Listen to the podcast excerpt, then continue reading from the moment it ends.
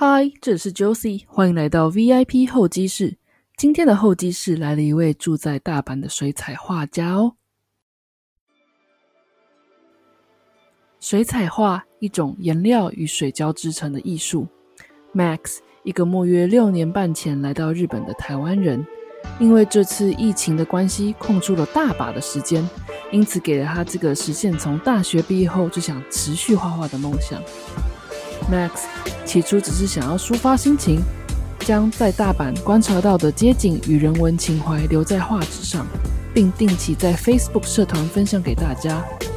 没想到因此被策展人相中，于二零二零年七月十三日至八月十三日在大阪举办了首次的个人画展。回归到来日本前与当初，Max 并不是一位水彩画家。前前后后经历了大公司的 PM、民宿经营等等工作，可以说是有非常丰富的工作经验呢。而他对经营民宿也有自己的一套心法以及原则。访谈的前半部着重在了解 Max 重拾画笔前的工作与生活，后半部带你了解他的艺术世界，还有这次画展的主题。准备好了吗？前进大阪喽！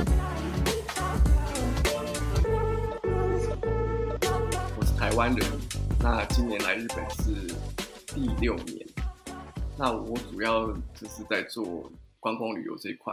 那说简单一点，就是做民宿。然后我经营民宿大概已经有四年多左右的时间了。那因为这次的疫情，就是变成我的民宿都没有收入嘛，所以我就把我手上有的民宿，就利用这个空间来做做我的创作。所以 也不知道为什么误打误撞，就是因为这个创作，然后我就办了一个小型的展览在大阪。那目前是在大阪的那个新世界，就是通天阁那个地方有个小型的展览这样子。虽然说是误打误撞，但是我觉得我看过 Max 的作品，我觉得非常非常的优秀。但是在讲作品之前，我们先聊一下你这个人好了。其实一开始是我一个。了解 Max 这个身为就是画家的角度去跟他聊天，结果后来发现其实哎，他不止画家这一面。他刚刚在自我介绍的时候，他有提到说他其实是做民宿的。那我们就现在就在聊聊说，你当初是什么样的因缘机会来到日本？OK，就是因为其实我来，我先说我以前在台湾的最后一份工作，好，这样比较清楚。那我就台湾最后一份工作，我是那个台湾乐天的那个开发部门的 PM。主要是就是呃，就是开发 A P P 的，对，然后就是把工程师工程师丢给我的东西，然后整理成一套 App，对，然后给就是 user 做使用。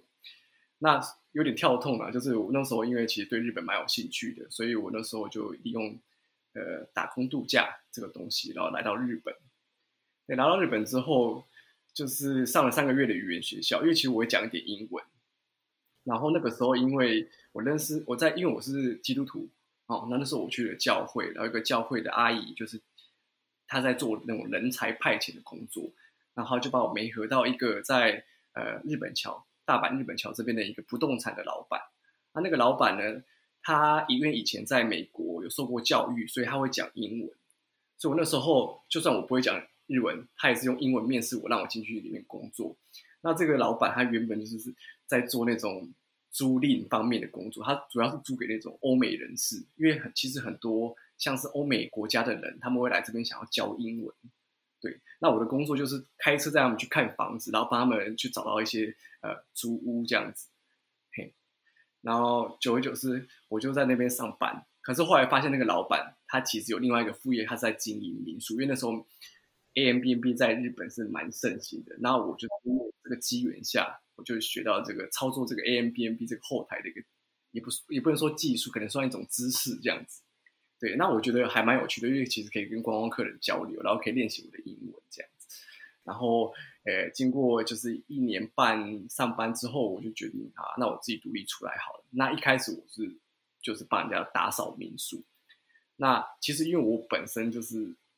因为我们也没什么背景嘛，没有什么金钱，所以我去帮人家打扫民宿，去换一下那个呃，我们叫做虚无想，就是那个房东，房东他的信任。那房东有信任你，他就会把房子，他把那么大的物业交给你管理，这样子。那啊，托管就对，对对对。所以其实我的我管理的民宿不是我自己所持有的民宿，我是做管理这样子。对，在台湾做 PM 的时候是多久了呢？我在那边，他乐天他工作不满一年，大概十一个月而已。然后那个时候，因为我就是看到大家，就是身边的朋友，有些人他们就申请了这个打工度假这个事情。那我是觉得啦，就是我本身真的很不喜欢坐办公室，我喜欢跟人家讲话。嗯，然后我可能因为我像我我在前一份工作是做 Epson，也是坐办公室坐了三年，其实我有点受不了。我的内心呢，有一股就是一直很想创业的心情。对，所以我想说，那就就利用这个机会，我来日本找一下，看看有没有新的发展，或是有什么创业的机会。对啊，那刚好被我就是蒙到这个民宿的这个机会。所以刚开始来日本的时候，是是是就做民宿了吗？还是说 Epson 的那个工作？啊，没有，Epson 跟乐天都是在台湾的。哦，在台湾，然后哇，这样子好像人家转职大概都是转同样领域。那 Max 倒是就是。每次都是一个大转弯，但我觉得就是虽然就像你说的是一个，就是好像一个隔行如隔山的感觉，但是其实是非常的痛苦的，因为你变成说你是一个完全都不会的一个门外汉，你要重新学习一个新的东西。那对我来说，我觉得是对自己的一个一个挑战，大概是这种感觉。那在做民宿托管中，你觉得最辛苦的地方是什么？最辛苦的地方应该是给我们自己找的。那为什么会这么说？就是因为其实，在日本的民宿业者，他们其实都是用一种比较啊轻松的方式，比如说他们就会做一些地图，让这些观光客他自己去找钥匙，然后自己入住，然后自己退房这样子。比如说它是自动的。那我跟我太太的做法就是，我们我们比较花人力，我们会去接客人，比如说去车站接他们，然后嗯。顺便帮他们导览一下周围的环境，跟呃房间里面有的那个设备。那因为我们不想要，就是客人在入住的途中发生一些状况。那这个事情为什么我们会这样做？是因为我们那时候在做民宿遇到一件事情，那件事情是跟民宿没有关系的，就是我跟我太太出去外面旅游，去北海道旅游。那那个时候北海道是下着冰天雪地，然后我们去就是利用 A M B N B 去试看看，去租一间民宿住看看。他那个民宿的叶子其实相当的，就是没没没有什么温度啦。他就是给我就是很长很长的一个，就是用文字打了一个地图，文字打了一个说明的地图。然后他把就是车钥匙藏在比如说 B 栋好了，然后民宿的钥匙藏在 A 栋，然后那个 C 栋就是停车场，然后 D 栋是民宿这样子，就搞得很混乱。然后我们就很急，因为那时候冰天雪地。然后我太太就是因为像。很急，然后就马上下车去找钥匙，结果那个地板是结冰的，她一脚踩下去就滑倒了，滑倒就摔到脊椎这样子。哇！我觉得这个故事就是给我一个启发，就是说我们如果做民宿的话，我们绝对不可以这样子，我们一定要让客人感到我们的温度，因为其实有时候做生意不是为了赚钱，你知道吗？有时候我们是希望客人也获得什么。那我觉得像我太太，她对于就是。日本的这个历史啊，跟这个观光的一个呃一个观光地，他都有做一些研究，对啊，他是布洛克啦，对，所以我是觉得可以，我们可以利用这些 know how 去，就是告诉我们的客人，就是入住民宿要注意什么，然后还有介绍一下日本的环境这样子。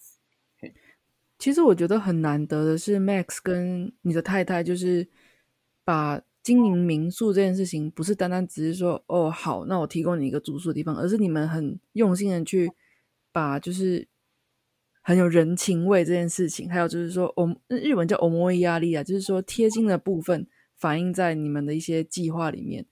对啊，我们也是有有一部分也是对吧？客人会给我们不错的正面的评价，那我们就继续撑下去。不过那个同业的业子都会笑我们在做一些愚公移山的方法，就是大家都是在。就是做一个地图丢给客人这样子，那只有我们去接客人。那不过也是因为这样才能凸显出差别化吧，对吧？嗯，应该吧。说到最近讲到民宿，那最近就是如果因为疫情的关系，不知道这边你的民宿这边，你刚刚提到说可能就是人比较少。对啊，就是几乎没有 没有收入，对，完全是零。那目前也是因为民宿这件事情，就是怎么忽然多出一个身份是画家呢？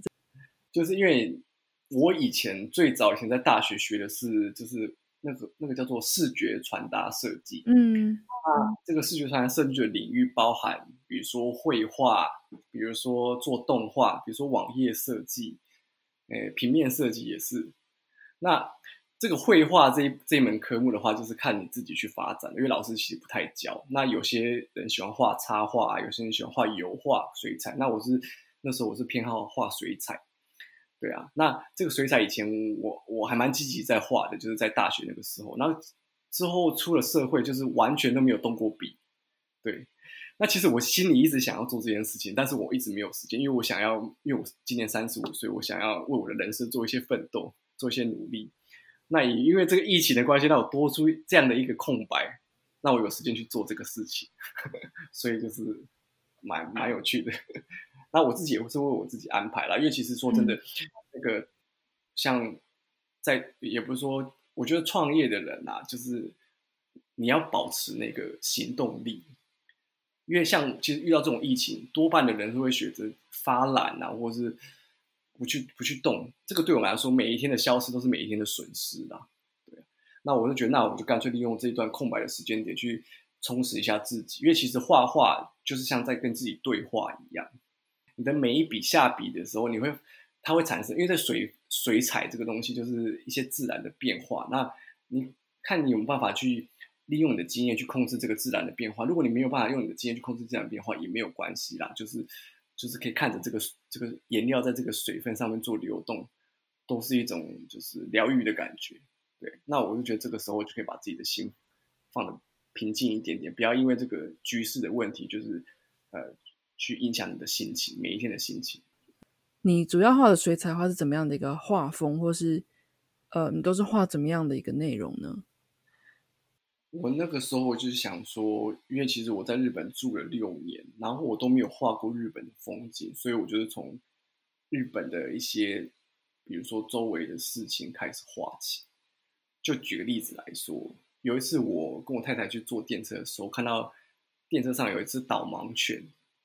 那我发现这个导盲犬呢，它就是狗狗，其实基本上我就是蛮喜欢的。但是如果是一个完全没有受过训练的，一个宠物，它是在电车上是会活蹦乱跳的，但是这个导盲犬就让我觉得它的眼神很有很多的故事，就是还它那个眼神好像真的是泪眼汪汪这样子，然后我看着它，我就觉得哦，好像有点动容，所以我就偷偷拍了它，然后回去画了这幅画这样子，然后我就觉得其实啊，因为以前我们基金的在赚钱，就会很忽略到周围的一些大大小小的事情，但是因为这个疫情，我们就可以。把我们的脚步放慢，就会去多观察到一些其实我们住在这边却没有发现的事情。这样子，就是我我我我我就是比举举举个例子来说，那之后呢，就是因为呃周围的亲朋好友就会告诉我说，那你要不要试试看画画道顿诀啊，或是呃这个通天阁什么之类的。那我就一直把我这个这个后面的排程就排好，所以我就去拍照这样，然后拍照，然后拿回我的民宿，就看着照片。创作这样子，那在创作了一累累积到一定的量之后，又是什么样的契机被找找去参加画展的呢？因为那时候我就是把我做的画，因为其实作画其实非常无聊，然后没有人对啊，没有人欣赏。我想说，那我作画，那我让人家欣赏好了，我就把它就是 upload 在那个诶，我们有一个大阪互助会，就是大阪的一个台湾人的一个一个 group 这样子，然后我就。定期的去更新它，然后让大家看。然后后来我也有在我的 i 自己的 IG 上面，就是有放一些画作。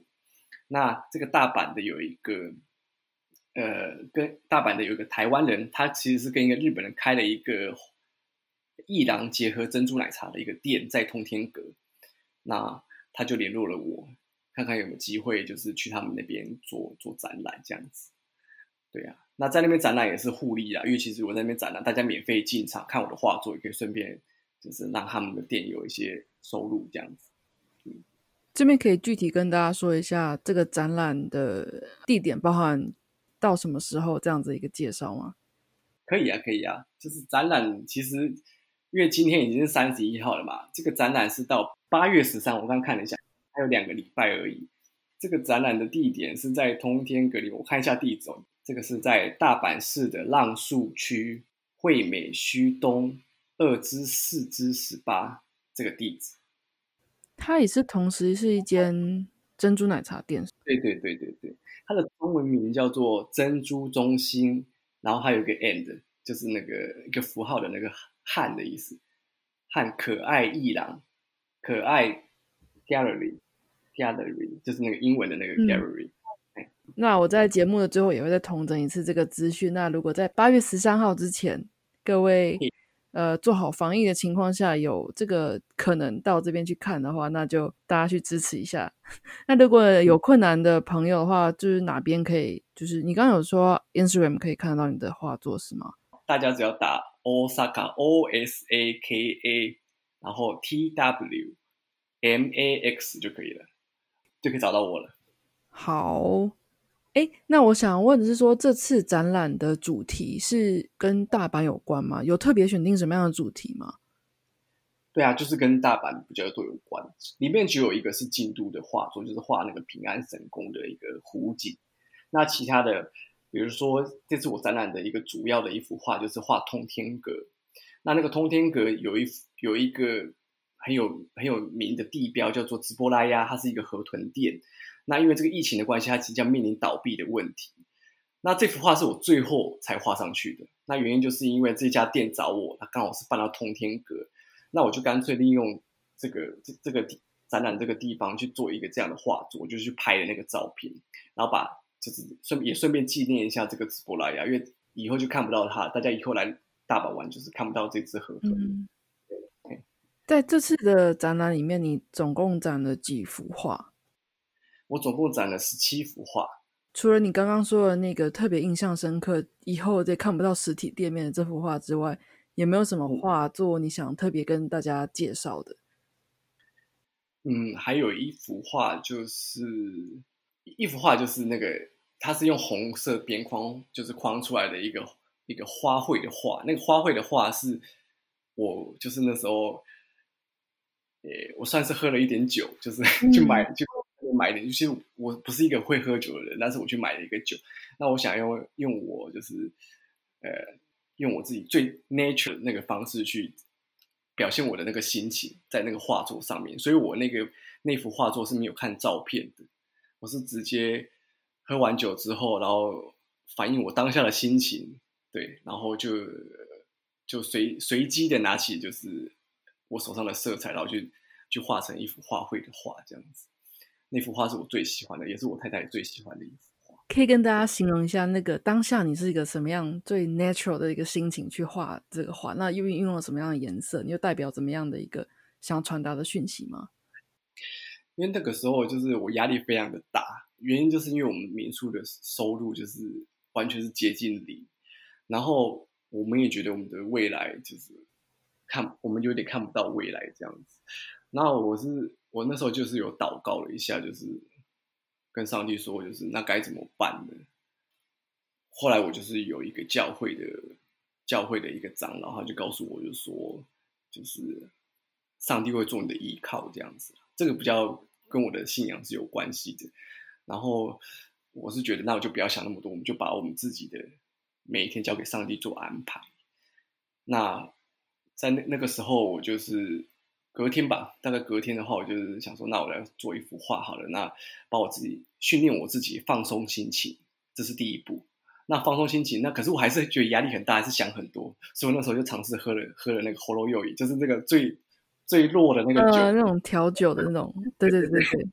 我就尝试喝了那个东西，然后，然后把自己就在，因为这个微醺的微醺的情况下，你可能会不会去想一些有有的没的事情，你可能反倒会让自己放松。那我就用这样的方式放松。然后我那时候喝的那个喉咙柚也是那个摸摸，就是那个桃子的口味。桃子口味，嗯，对对？然后，所以我很奇妙，就是我画出来那幅画的那个所有的色系，就偏向桃色系的感觉，就是花的感觉，偏的比较嗯。像某像摸摸的那个颜色这样，那个桃子的颜色这样。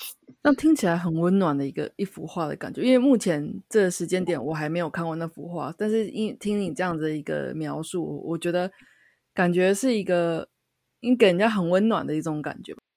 对，可是我觉得在这个危机的时刻，大家都要训练自己，把自己放心情的放松，那释放一下自己，就是那些负面的心情，去想一些正面的事情，那反倒是会有一些不错的效果。就像我这个画这样。那现在有一个这样的展览，到八月十三号。那今后你对于画画这件事情，你有没有有没有什么样一个规划呢？有啊，就是之后就是。考虑，我可能考虑画台湾。哦，嗯，我人在日本画台湾。对，可能我就是会把以前的我的有的照片做一些整理，然后再来就是因为我太太在学插画，她是学那种法式插画，那我可能会呃画她的花卉的作品这样子。因为我我跟我太太其实蛮喜欢花的，我们最喜欢的那个画是那个莫莫内，对莫内。啊，莫内我也好喜欢哦，嗯，然后因为莫内他就是你你应该知道，就是最有名那个睡莲吧，对不对？我们没有，甚至因为这个睡莲，我们飞去法国剧院美剧院美术馆去看他的作品，哇，对，就因为看那个作品，就是有时候看那个画作，你会就是你会一直看着，一直看着，然后你会呆滞在那边，就是你会有很多的想象力，就是。想象这个画家当时在做什么，他为什么会用这个色彩，或是他怎么会这样画？对，因为有时候画画就是在记录你每天的心情。那我我们是觉得莫内这个这个这个这个上帝创作出来这个神奇的画家，对啊，他给人家那种有点梦幻，然后又有点呃虚实之间的感觉的一个一个一个一一个作品，就让我们非常的着迷，你知道吗？对，所以今后的话，你有考虑就是画？台以台湾为主题的画作，然后也是想要就是画一些跟与花有关的事情。那这边画完之后，我们有没有这个机会可以一睹你的风采？比如说，你还有继续办画展的可能性吗？还是说这些作品都比较偏向会在网络上上传？我可能就是以上传到网络上为主。那至于会不会办成展览，那就是要看主办单位了。对啊，因为像这次是因为真的是有一个机缘，向他们联络了我。那因为其实我不是所谓真的专业的画家，我真的是画兴趣的。那如果我的我的作品如果能感动到更多的人的话，那那可能这些呃有场地的 主办单位可能就会找我，也不一定啦。那如果有的话，我就会再 update 给大家，让大家知道。对。Max 真是太谦虚了。他虽然说他自己是业余的，就画好玩的，但是我看过他别的作品，真的是非常的专业。那也就是因为这样，所以也会有人想要就是请你去办画展嘛。这就是大家没办法否定，你就是有那个实力在。那如果听到这边，如果各位朋友，不管你在日本或是台湾，你有这个适合办展览的地方，咖啡厅也好，或者专门就是办展览的一个小空间。如果有兴趣的话，也可以去看看 Max 的作品，真的很，我觉得很很有深度啊。就是会，尤其在这个现在这种时代，就是大家就是新新冠状病毒这个，大家就是心情上有点低落的时候，去看那种很温暖的人文的这种风情的画，会觉得这世界上还是有存在很多很美好或是有希望的可能性吧。对。好，那其实呃，刚刚讲到你。我我是觉得你蛮谦虚的，但是因为我有发现你好像有个 YouTube 的频道，哎，其实也这边也有一个好奇，就是你的 YouTube 频道到底在说什么的？就是主要，因为其实我我认为啦，哈，YouTube 现在因为我看了很多 YouTube 的节目，然后我会发现，其实现在教育性质的 YouTube 好像比较少一点点。嗯，那像其像欧美的他们在所谓教绘画。台湾有些人在做这件事哦，那我是觉得这个频道还是稍微稍微缺少了一一点点。那因为现在是一个资讯爆炸的年代啦，那我是觉得大家都可以在 Google 上面找到他们需要的一个些资讯。那如果是既有影片的话，那是会更帮助你自己做做自我的学习。对，那那那我是觉得未来的趋势也在这边呐。对啊，举个例子就是，请说，请说。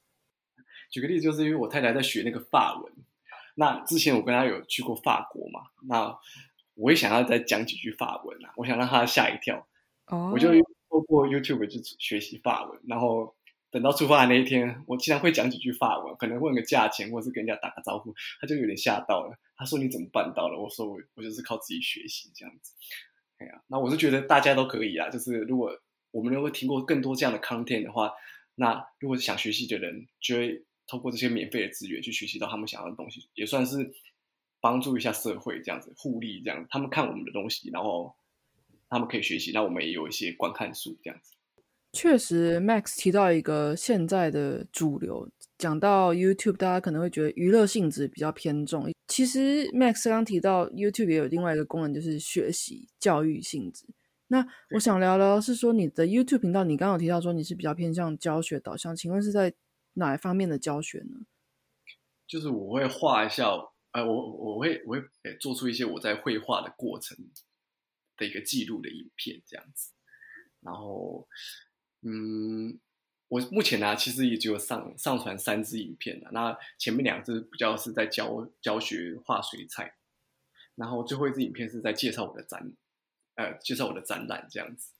方便透露一下你的 YouTube 频道名称是什么吗？可以啊，我就是我叫做看一下 Osaka Max，就是 O S A K A M A X，这是我的 YouTube 频道。那可能如果是 ID 的话，要打。Osaka O S A K A，然后 T W，然后再来 M A X，就会找到我了。好，各位如果对于 Max 的展览有兴趣，或是你对于水彩到底是什么东西，到底怎么画出来的有兴趣，不妨去看看他的影片。聊到比较内心的一点的事情的话，你刚刚有提到说，你借由拿起水彩画笔，然后在现在这个比较算是低潮的时候。你慢慢借由画画走出走出来，或者说找到内心的平静。那我这边也蛮想要多聊聊，除了你画画之外，可能主要是画画吧。你在这种疫情下工作遭受到冲击的这种心里面的转换跟调试的过程，那有没有更多比较像是心里面的转折的一个实际上面的一个心境的变化呢？调试过程等等。调试过程，其实啊，我除了我我都给自己一个一个目标，因为其实说真的，在这个疫情之间，如果我们没有做什么，就是损失。就是我像我刚才一开始跟你讲的这样子，那我就是给自己定一个目标。人只要有方向，他做什么事情都都会，即便是他一天只有做那么一点事情，他可能三百六十五天累积下来就会有一个很强大的一个改变呐。我是一直这么这么认为。所以，我除了画画之外，我还有安排另外一件事，就是做瑜伽。瑜伽呢，它它是可以放松心情的一个运动。那就是你在做瑜伽的过程中，你可以调整自己的呼吸，那个呼吸是有频率式的、频频率性的，它可以放松你的身体所有的肌肉，去达到那个可能延展的一个效果。然后你在呼吸这个过程中，你也算是一个冥想，冥想可以就是跟自己做一些对话。对，那我我那时候是给自己一个目标，就是每天起码每天都要做大概一个小时的瑜伽。对，那这个是要持之以恒的。那我目前已经做了第一百二十八天。哇，好久了。那可以训练你的专注力，因为其实说真的，做很多事情专注力都是我认为是非常重要的一件事情，也非常的宝贵。专注力很容易就消失了，所以对对对对，就是可以把你的力量放到同一个点上面，它。他所做出来的东西会让你自己都会觉得惊讶，这样子。那你现在的生活平时都做些什么？除了现在固画展之外，还有花时间创作之外，我其实我我有一个就是其实蛮多台湾人会做的事情，我会打撞球。嗯，对，我会就是打撞球，然后我有在这边有一个有一个一个 group，它是。撞球的 group 对，然后有时候会跟这些球友们去打撞球这样子，对。那另外，对啊，可是他这个东西比较女生可能比较没有什么兴趣。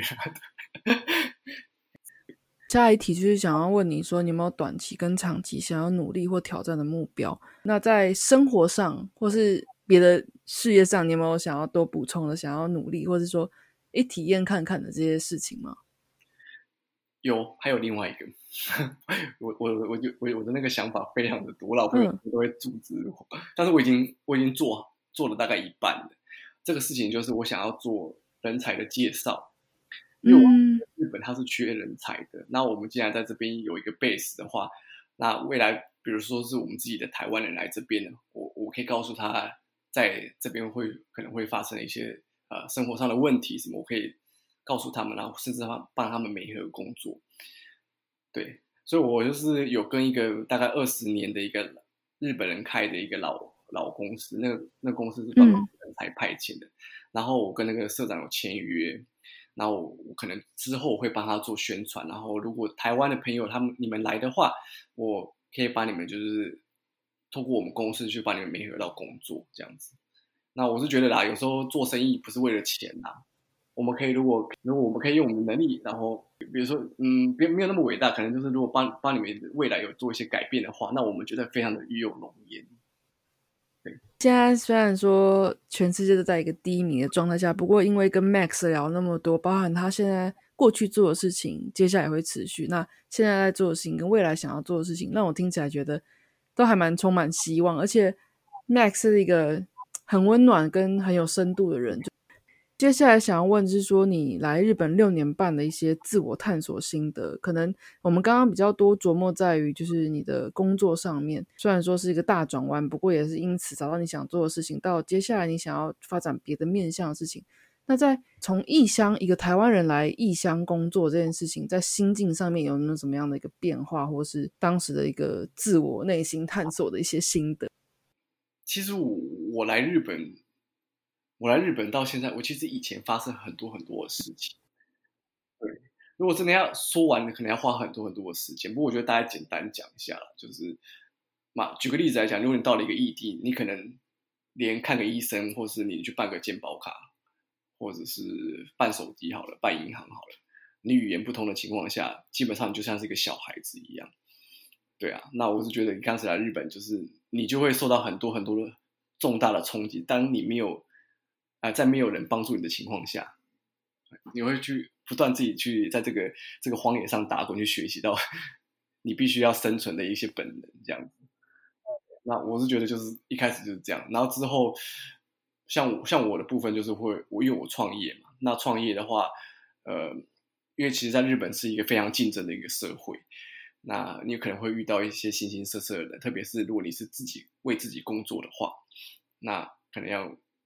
可能要去认识人，或是跟人家打交道，或是呃，你要跟人家合作，这些事情都可能会遇到一些呃很不顺利的事情。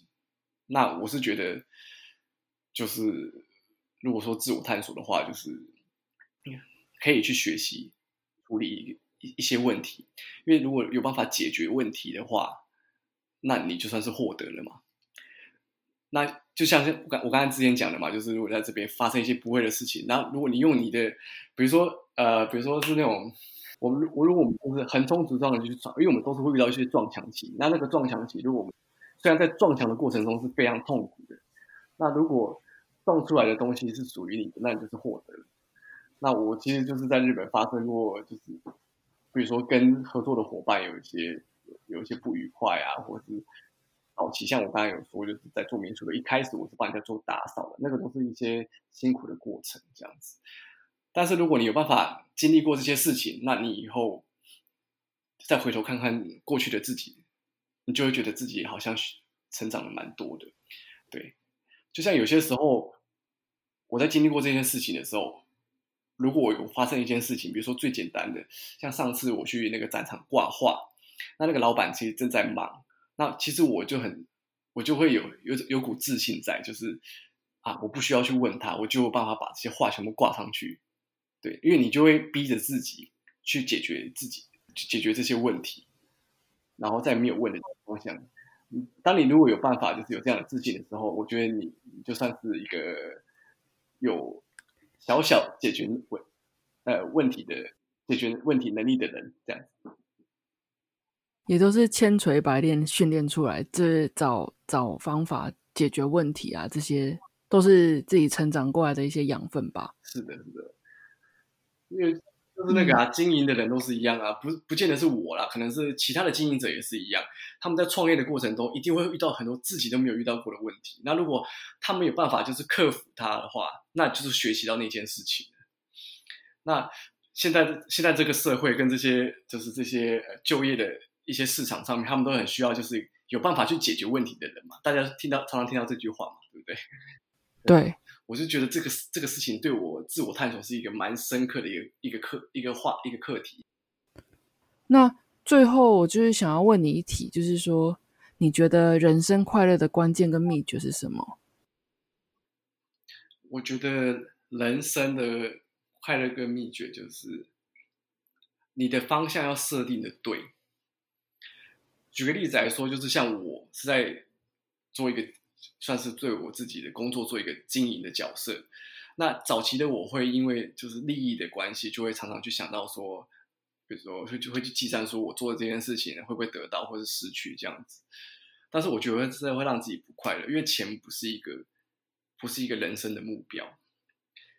反倒是像我刚才说的，就是如果做一个人才派遣的事情，如果有办法帮助人可以改变他的人生或是怎么样的话，对我来说是一个踏实的感觉。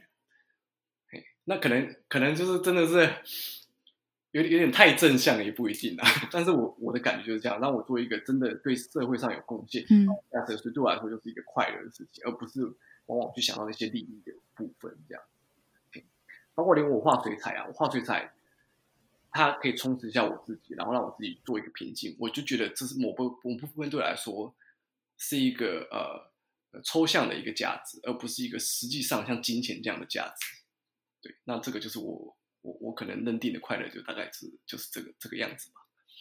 那最后最后就是除了嗯，我待会再帮你统整一次你的到八啊八月十三号的画展之外，这边再跟大家说一下，如果呃之后疫情就是减缓，可以来旅行，不管你是从国外来到日本呃大阪，或者说在日本国内旅游要到大阪去的话，想要试试看 Max 的民宿的话，可以去哪里找到你预定你的民宿呢？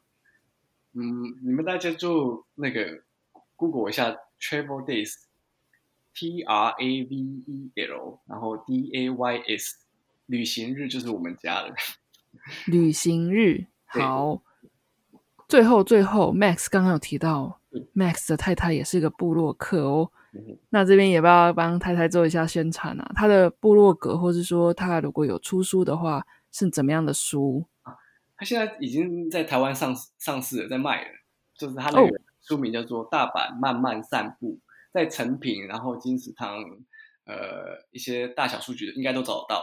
对，因为我太太是一个非常有一个敏感雷达的人，她可以去找到那些大家比较不知道的一些好的店，比如说像咖啡厅，好了。比如说，像是呃艺术方面，比如他喜欢去参，他就喜欢去看一些博物馆，比如说像什么陶瓷博物馆啊，嗯，一些什么呃当地有特色画作的博物馆，是艺术家，还有一些建筑物，他最喜欢的那个建筑师就是安藤忠雄，所以他都会写到他这本书上面。哦，非常有深度的书，比我有深度啦。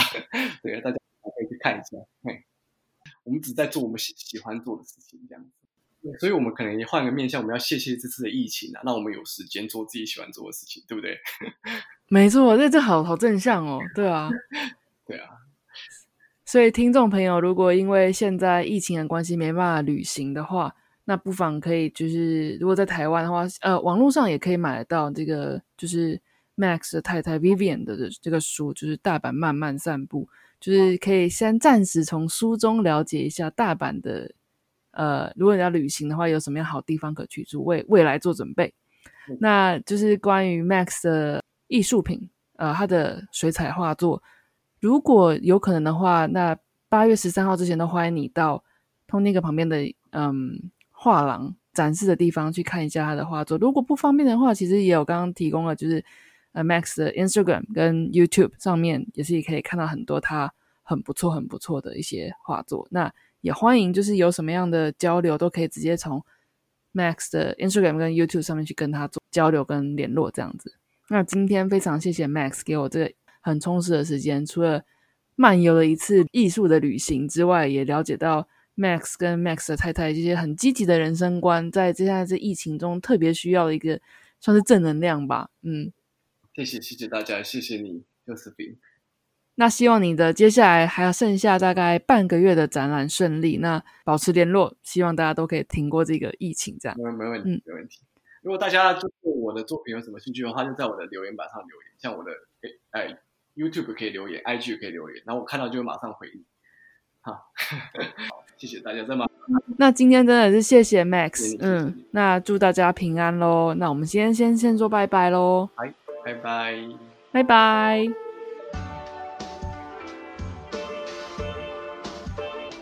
这一集的访谈你还喜欢吗？在一次和太太在北海道旅游的不良住宿经验中，启发了 Max 在经营民宿时必须站在住宿者的角度思考，即便花费许多人力与时间，也坚持要接送客户，详细的讲解以及抱持的热心持续服务。而受到这次疫情的冲击，民宿的生意一落千丈。心情一度陷入谷底的 Max 决定开始画画，没想到却因此办了一个个人的展览了。听了 Max 的故事，又让我深刻了解到人生本来就起起伏伏，遇到挫折时，首先要找到让自己心里平静的重要性，同时也不要放弃学习，还要把握每一次的机会，说不定哪一天的行动会带给你什么精彩的经验也说不定。如果你想目睹 Max 的作品，欢迎到 IG 或 YouTube 搜寻 Osaka TW Max，O S A K A T W M A X。IG 上有比较多丰富的水彩作品，YouTube 则是着重在水彩画的教学影片。Max 的个人画展资讯于二零二零年七月十三日到八月十三日在大阪的珍珠中心 and 可爱。Gallery 这间店展出，每周二公休，每天的营业时间是十二点到晚上七点。如果在这段期间你有机会去看看的话，千万不要错过哦。同时也邀请你到我的 Instagram 追踪，给我一个机会提供你更多有趣的访谈人物以及内容。账号是 Hi 点 Miss Josie Hi. 点 Miss Josie，或是寄 email 到我的信箱，一样是 Hi 点 Miss Josie。小老鼠 gmail.com。如果你喜欢这一节内容，希望你可以在你收听的平台订阅、评分以及留言，告诉我你喜欢的地方或是我需要改进的地方哦。最后，谢谢你听到这里，能用我的声音陪伴你是我的荣幸。那我们下次再见喽。